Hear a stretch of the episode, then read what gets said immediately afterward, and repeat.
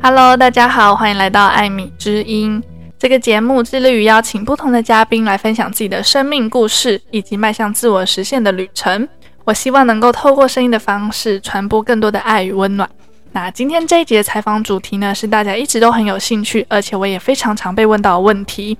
但是我觉得今天的嘉宾呢，其实比我更适合聊这集，因为他本身的工作就横跨了网络行销、房地产投资，还有自媒体的经营。所以今天这一集，我们除了会聊斜杠的迷思啊，如何建立自己的斜杠事业，也会跟大家聊聊个人品牌的重要性。那我们就掌声欢迎一下我们今天的主角文青汪。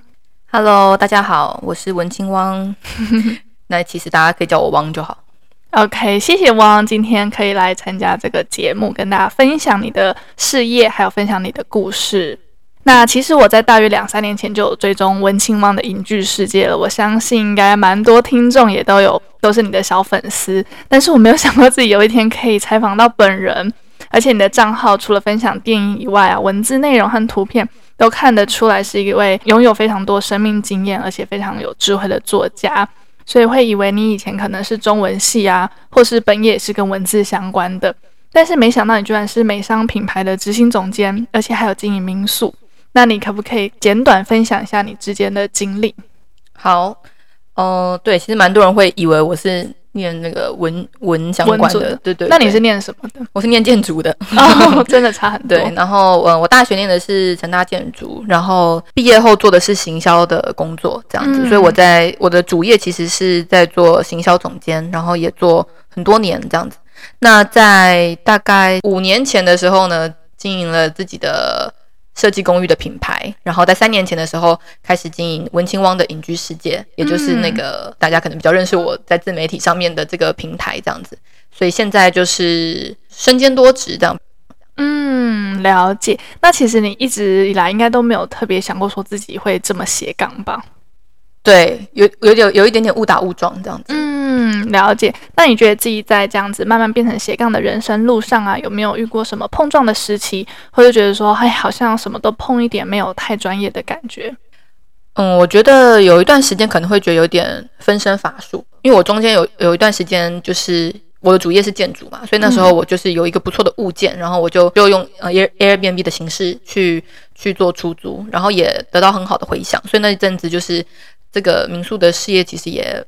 认识了蛮多朋友，然后也经经营的不错这样子。但是，嗯，我在这过程里面就发现说，我的心力是没有办法，就是同时间在这么多这么多项目上面这样。所以那时候我就回来想一想，什么是我自己真正就是想要永永续发展，或是发展更长久的的事业体这样子。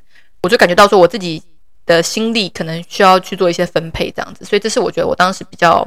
可能你说碰撞的时候这样子，嗯，就是要去做选择，因为每个人的精力啊、时间就这么有限。嗯，没错。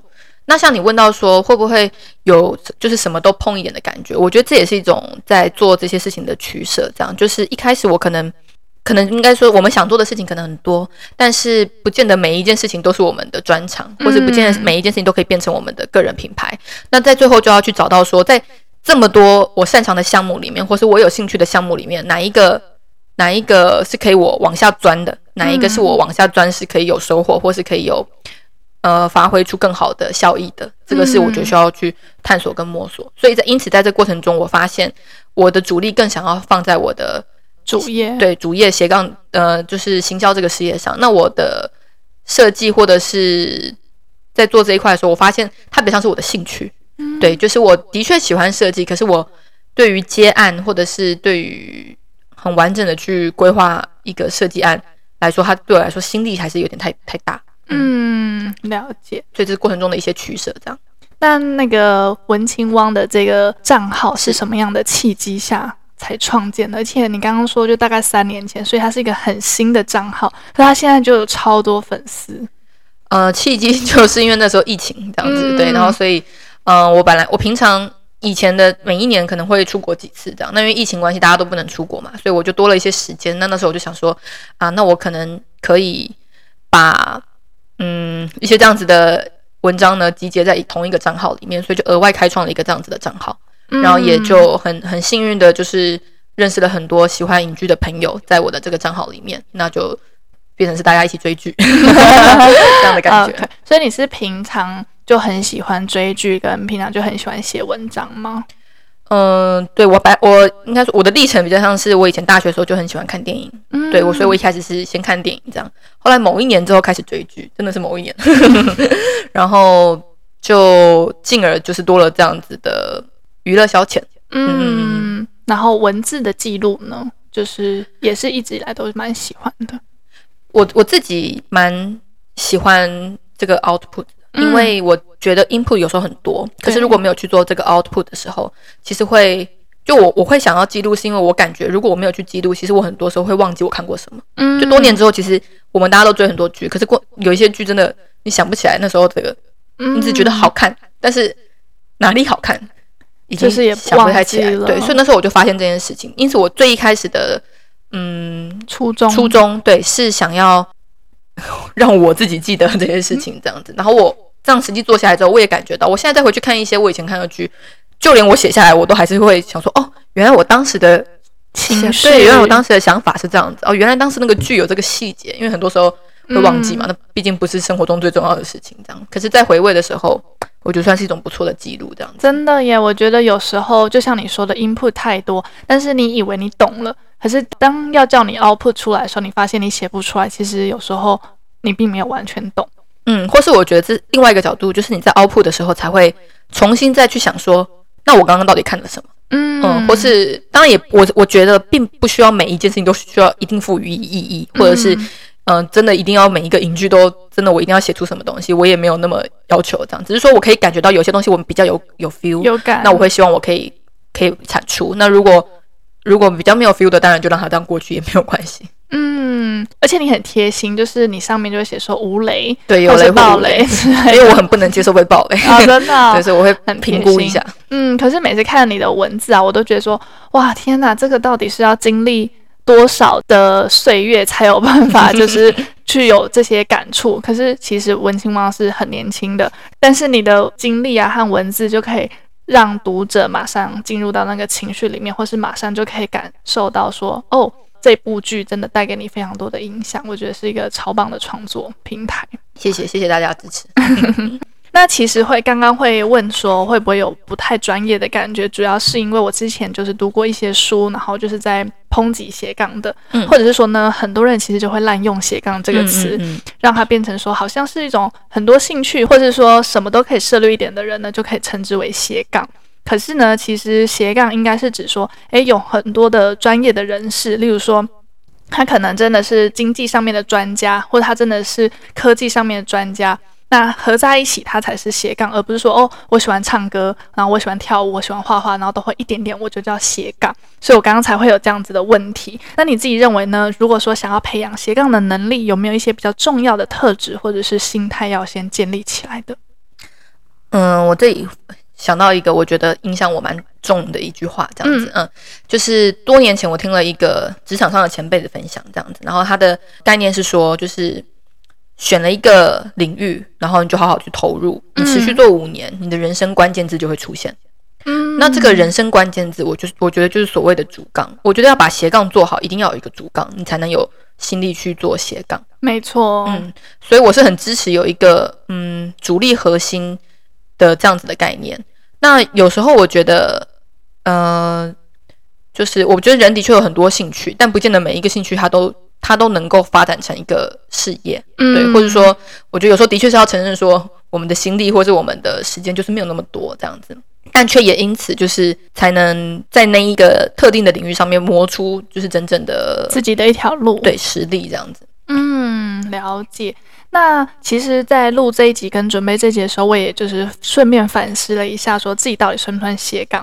因为真的很多人说，诶，Amy 很羡慕你，觉得你很厉害，你很斜杠。可是其实，我就后来得到这个概念之后，我就想说，嗯，sorry，我好像没有那么斜杠 等等。不过呢，我就觉得说啊，与其去纠结这个问题，可是我觉得让我好好反思自己的事业啊，也是非常有意思的事情。像我本身的主业是英文教学。但是我同时有自己的自媒体啊，podcast，嗯，然后前阵子呢也开始了经营咖啡厅的管理职。那我也其实发现说，其实这三个东西之间看起来没有太多的关联性，但其实某种程度上，他们还是有一些共通点，或者可以互相补足、互相帮忙的地方。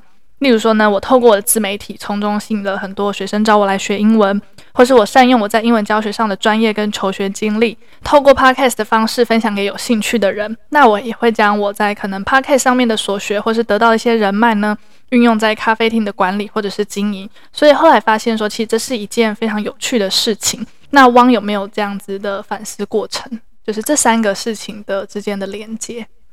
我觉得实质上面就是会有一些人脉的连接，嗯。嗯，那那但是我整件事情其实它就是一个我本人的发挥这样子，嗯、对，那只是说我发挥在这个领域跟那一个领域跟另外一个领域这样子的的时候所发挥的特长不同，嗯、对，但是它终究就是回归到我这个个体的的想法，对对对对对。嗯所以，嗯，我觉得他们的的确是看起来好像互不相干，但其实又是有相干的，因为他们中间最重要的连接就是你本人，对，就我的生命经历，对，没错。所以我在这边得到的生命经历可能会反映在我这边的文章，那我在这边文章看我这篇文章的读者，可能后来会变成。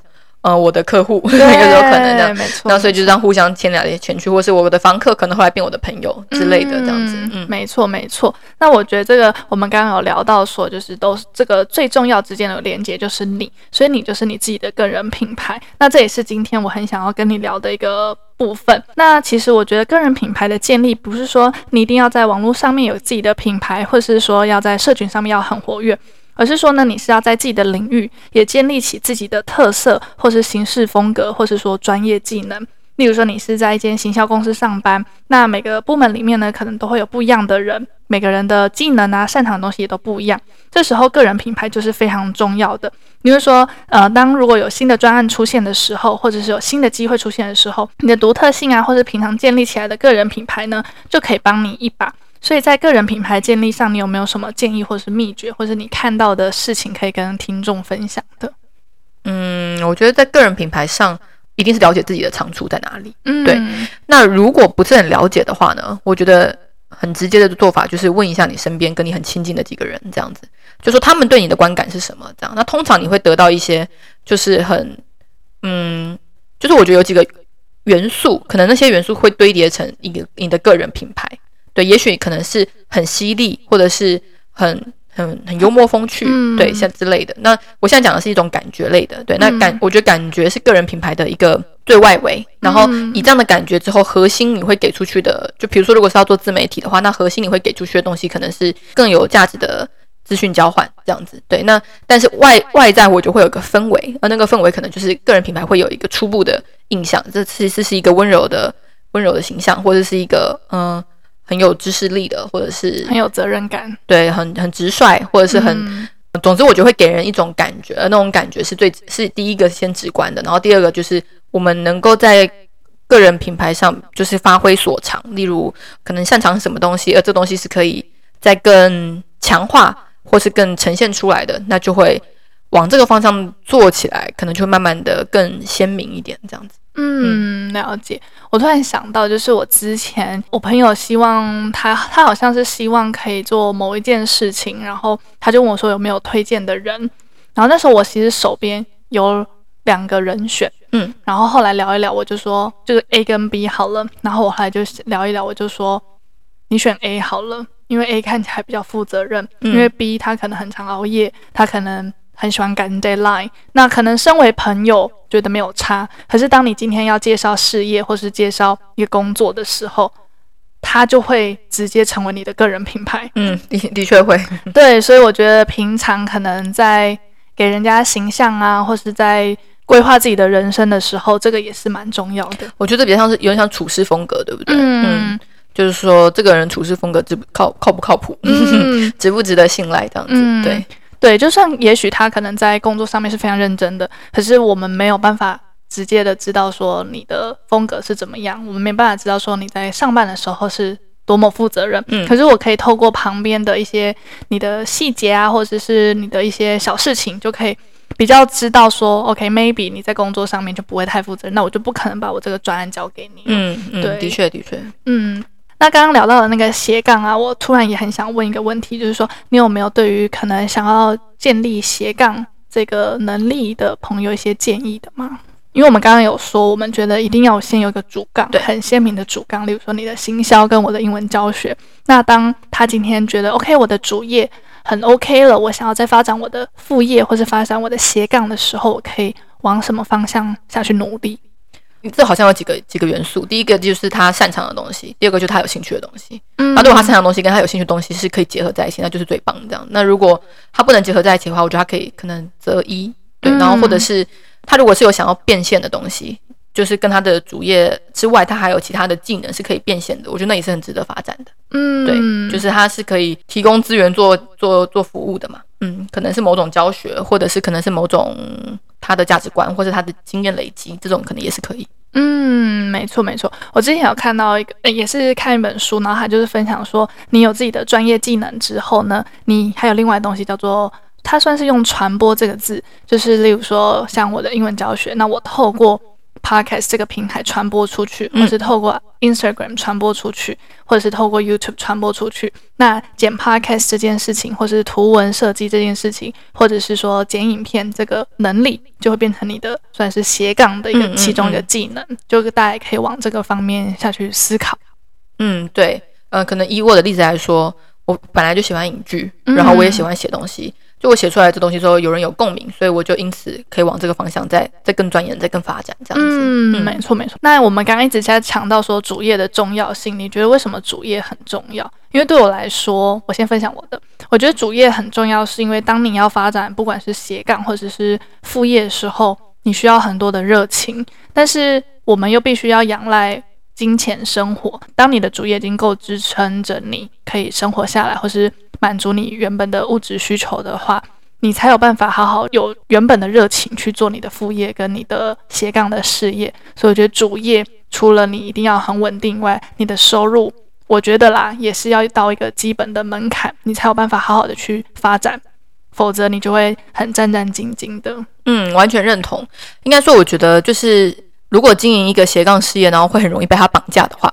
嗯、对，会很容易感我的绑架是指，比如说很容易感到焦虑，或者是很容易就是嗯被他牵着走，而影响到自己的生活状态的话，听起来是没有太值得。嗯、对，那因为我觉得会想要发展斜杠，通常这样的人应该是本身有很多兴趣，然后本身有很多想发展的事情，这样，所以可能才会想要这样子做。但是如果反而反而让我们自己的生活的平衡给打乱的话，是有点得不偿失。对对对对，当然我自己觉得，其实如果没有什么特别想发展的东西，只有一个主主力的事业想好好做，我觉得也是完全没有问题的。嗯，因为我这个人是很老牌，我很信那种就是人一生就学会某一个剑术，然后就 就够了，就够了这种这样子。然后但是一一招就是练可能一千次、一万次，胜过于我练了一千招。我是比较信这这一派的这样子。嗯，所以。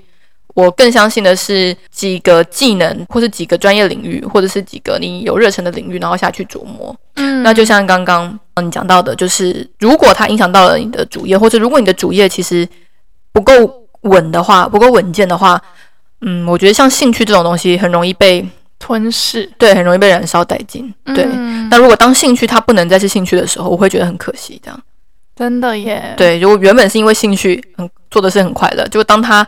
反而成为我们生活焦虑的来源的时候，那就会很可惜这样子。嗯，嗯，所以我也会以此提醒我自己这样。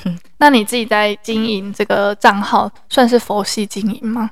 你说影剧的那个吗？对啊，我觉得我投入很多，但我也会试试图。像刚刚就是有私下问我说，是不是很常在追剧嘛？我我自己会控制在，比如说，其实我白天比较不太不太会追剧。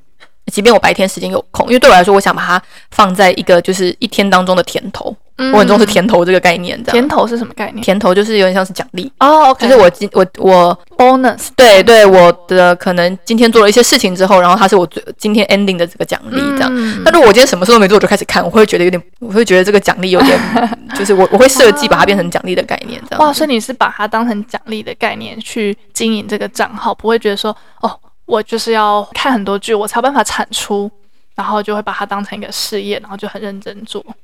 嗯，我觉得没有没有也没有那么佛系，我还是会去找一些，就是我还是会去想想办法经营它，但是也没有到就是我不会让它超过于你的主业，然后或者我不会让它，就我如果感受到我我对于这件事情有压力的时候，我就会去评估说，这个符合我的初衷吗？然后以及就是这这符合我的甜头概念吗？